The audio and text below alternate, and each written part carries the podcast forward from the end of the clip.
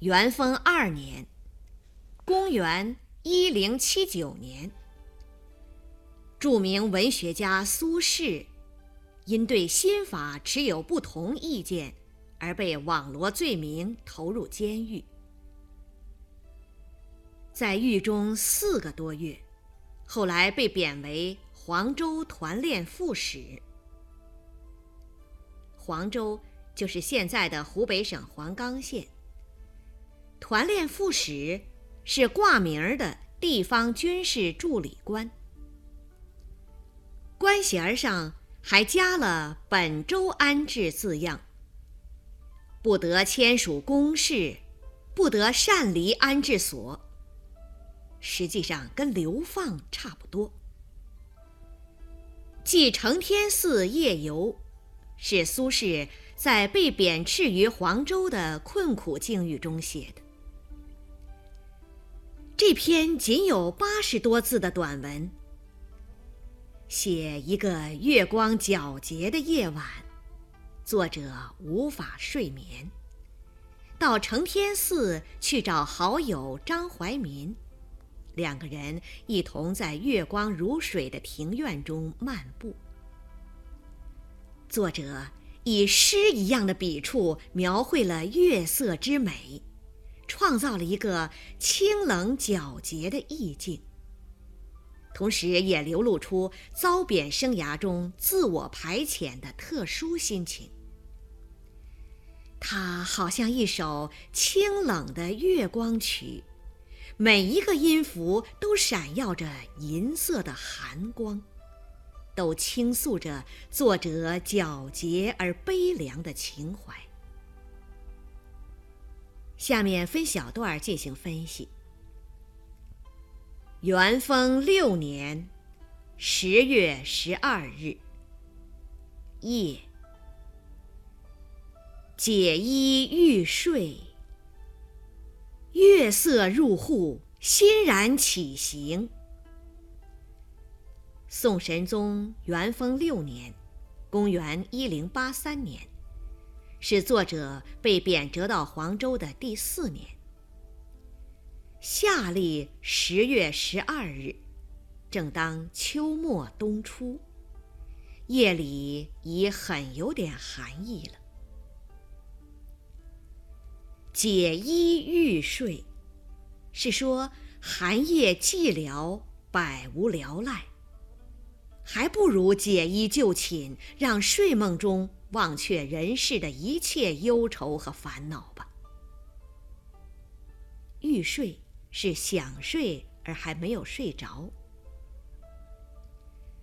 这当儿月色入户，月光悄悄的进门来了。入户二字把月光拟人化，写得自然而生动。月光似乎懂得这位迁客的寂寞无聊，主动的来与他作伴，有意的慰藉我们这位失意的诗人。欣然起行，是作者的反应，写出他睡意顿消，披衣而起，见月光如见久违的知心朋友，欣然相迎。一个被朝廷所贬谪的罪人，我们可以想见他这时交游断绝、门庭冷落的境况。只有月光，毫无势力之情，在寂寥的寒夜里依然来拜访他。作者的兴奋和喜悦，都已高度的概括在“欣然起行”这四个字中了。这一句与“解衣欲睡”相对照，显得一浮一起，一沉闷一活跃，完全是两样心情，两种节奏。苏轼。对月光有一种特殊的感情，他常常以拟人化的手法把月光写得很富有人情味儿。例如，著名的《水调歌头》：“写月光，转朱阁，低绮户，照无眠。犹如临其执手的爱侣，欲去叮咛，频频回首，显得何等缱绻情深。又如《洞仙歌》：绣帘开，一点明月窥人。这偷看人间私情密约的月光。仿佛含着几分神秘而羞涩的微笑，使人感到如此调皮而可爱。至于《卜算子》中“缺月挂疏桐，漏断人初静。谁见幽人独往来，缥缈孤鸿影”所描绘的。那挂在梧桐树上的一钩秋月，夜空中的缥缈孤鸿，已经与独往独来的幽人及诗人自己融为一体了。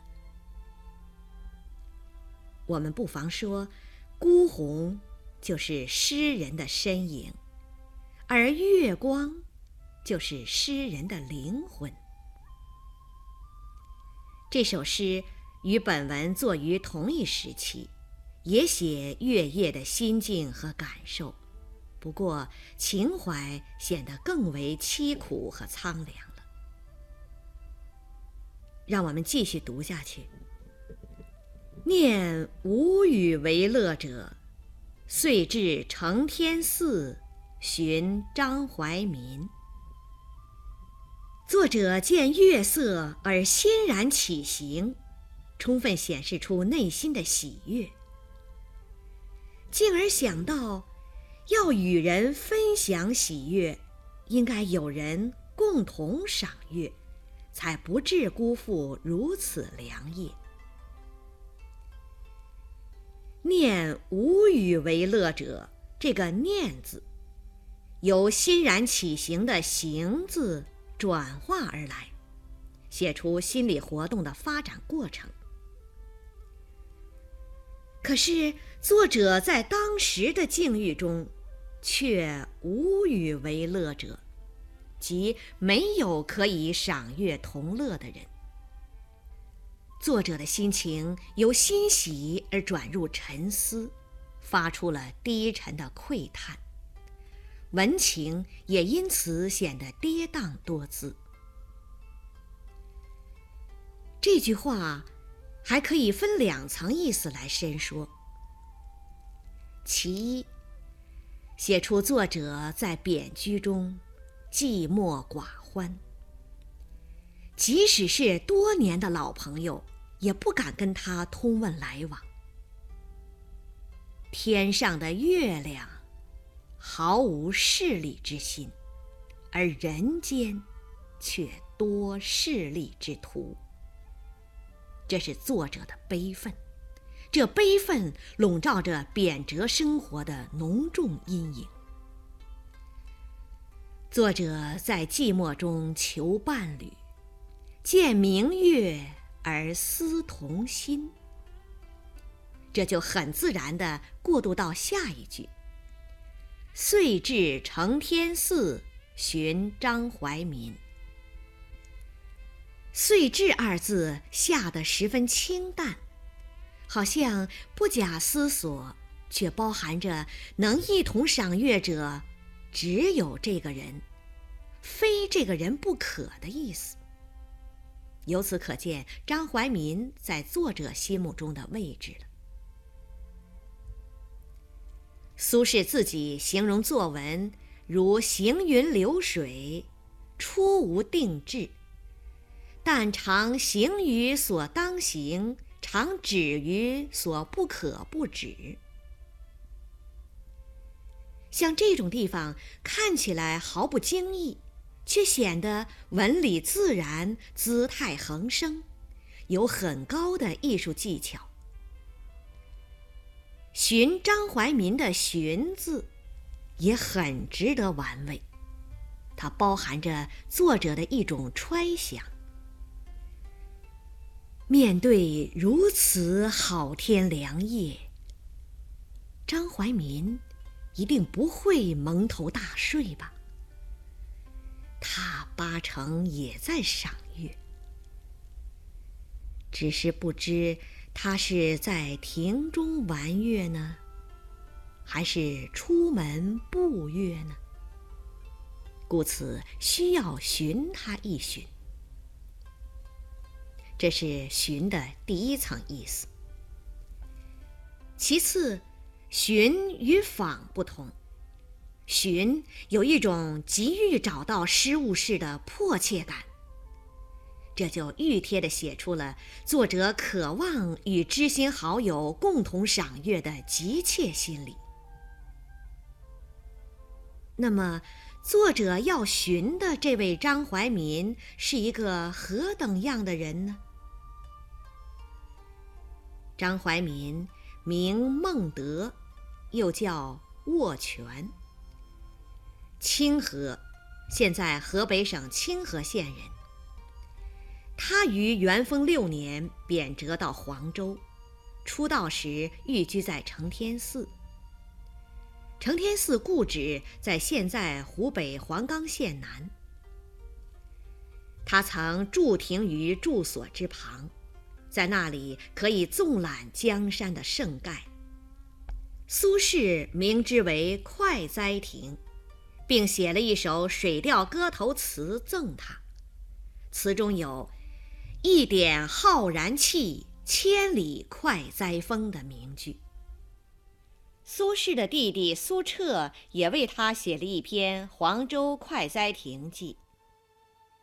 文章中说，张怀民虽然屈居主簿之类的小官，但他心地坦然，不把迁谪放在心上，公务之暇以山水怡情悦性，处逆境而无悲感之容，是一位有过人的自制力和性格倔强的人。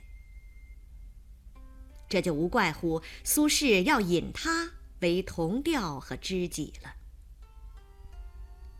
怀民亦未寝，相与步于中庭。亦未寝的“亦”字，写出这一对朋友情怀相似。对方的未寝，也正是作者意料中的事。他不必具体去写张怀民如何如何。只这一句，就足以表达出两人的同心之情了。相与步于中庭，可以跟“无余为乐者”一句对照起来读，前后显得有照应、有变化，文情的跌宕表现了作者心情的舒展，宛如在清冷的琴弦上拨出几个欢快的音符。步于中庭，即漫步在庭院中。这种月光下的漫步，是多么富有诗意！它不同于宁静的凭栏跳跃，也不同于狂放的饮酒赏月，而是。静中有动，把恬静的心境和诗意的感受化为从容的步履。他们尽可以不发一言，但那和谐的步乐节奏，已足以表达出相互默契的心声了。苏轼寓居在黄州东坡时。喜欢在月光下扶杖漫步，他曾把这种漫步点化成一首情趣盎然的小诗：“雨洗东坡月色清，世人行尽野人行。莫嫌落却坡头路，自爱铿然夜障声。”诗人在漫步中领略月光的美好，在漫步中思索人生的哲理。从中我们可以体会到，作者鄙弃人生的喧扰，爱在清寂中追求心灵的宁静和纯洁的境界。亭下如积水空明。水中藻荇交横，盖竹柏影也。这是写月光的高度传神之笔。短短三句话，没有写一个月字，却无处不是皎洁的月光。作者用“积水空明”四个字。来比喻庭院中月光的清澈透明，用“藻荇交横”四个字来比喻月下美丽的竹柏倒影，可谓勾魂摄魄，精炼的无以复加。以水喻月，本来并不显得新颖。新奇的是，作者不用普通的名誉。而以隐喻先声夺人，造成一种庭院积水的错觉，进而写清澈的水中交错着造性的轻盈，触类生发，把隐喻又推进一层，使人感到扑朔迷离、水月莫辨。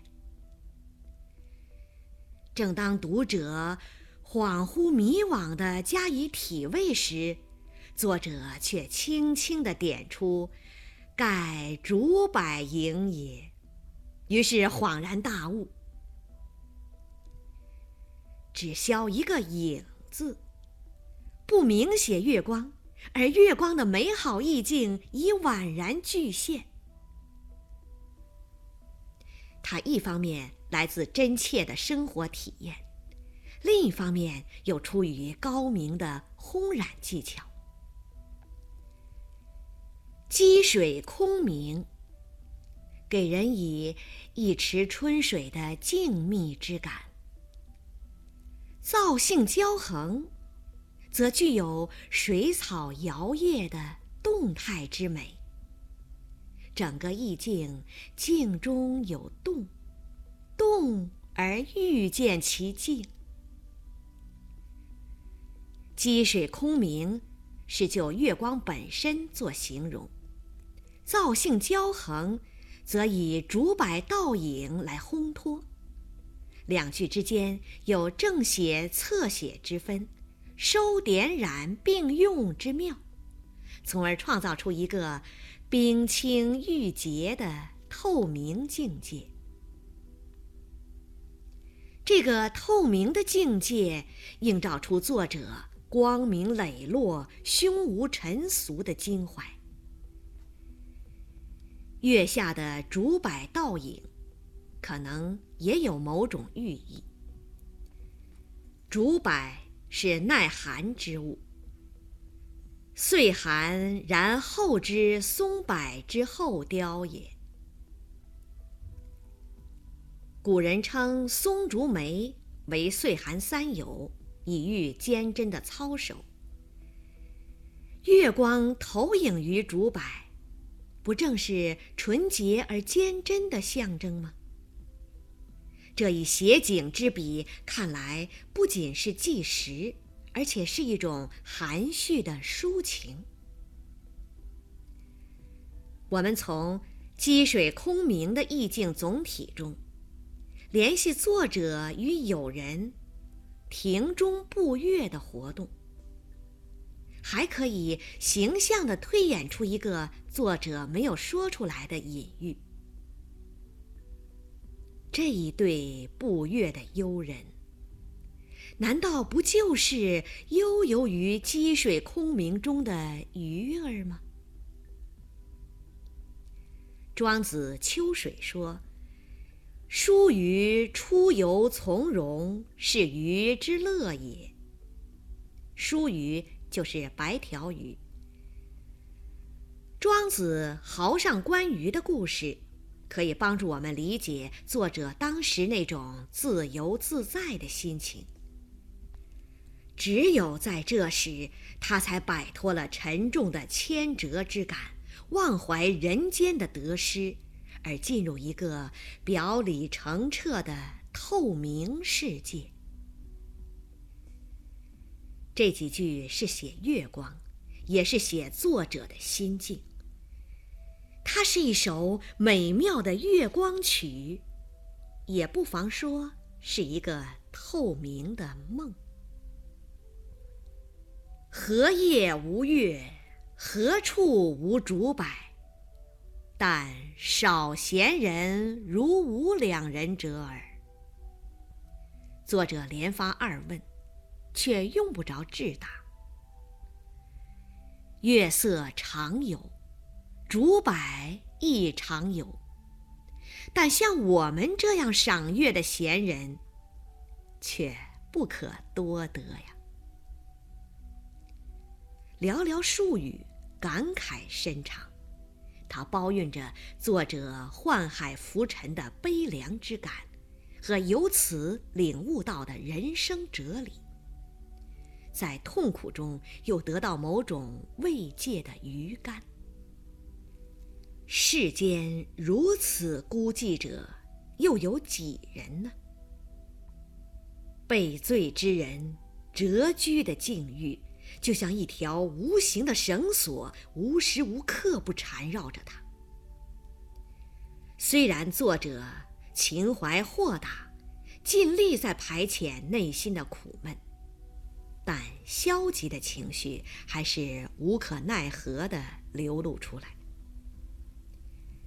时代和阶级的局限，以及佛老思想的影响，使他只能奏出这样清冷而悲凉的月光曲。这是我们可以理解的。苏轼这类抒情小品，在浓郁的诗情画意中渗透着发人深思的人生哲理。他写来朴素自然，情理交融，行文之际，如万户泉源不择地而出。明代公安派的袁氏兄弟对苏轼十分倾倒。袁宏道说，苏轼的文章最可爱的是小品文。如果没有小品文，而只有大文章，那么就不称其为苏轼了。袁宗道因为敬仰白居易和苏轼，而把自己的书斋取名为白苏，把自己的集子题为《白苏斋类稿》。他们在反对前后七子的复古主义时。向苏轼学习抒情小品的写作，读书性灵，不拘格套，创造出一种清新活泼的文风。从明代公安派的山水小记，到张岱的《陶庵梦忆》，及至清代袁枚、郑板桥的散文。都可以看到苏轼抒情小品的深远影响。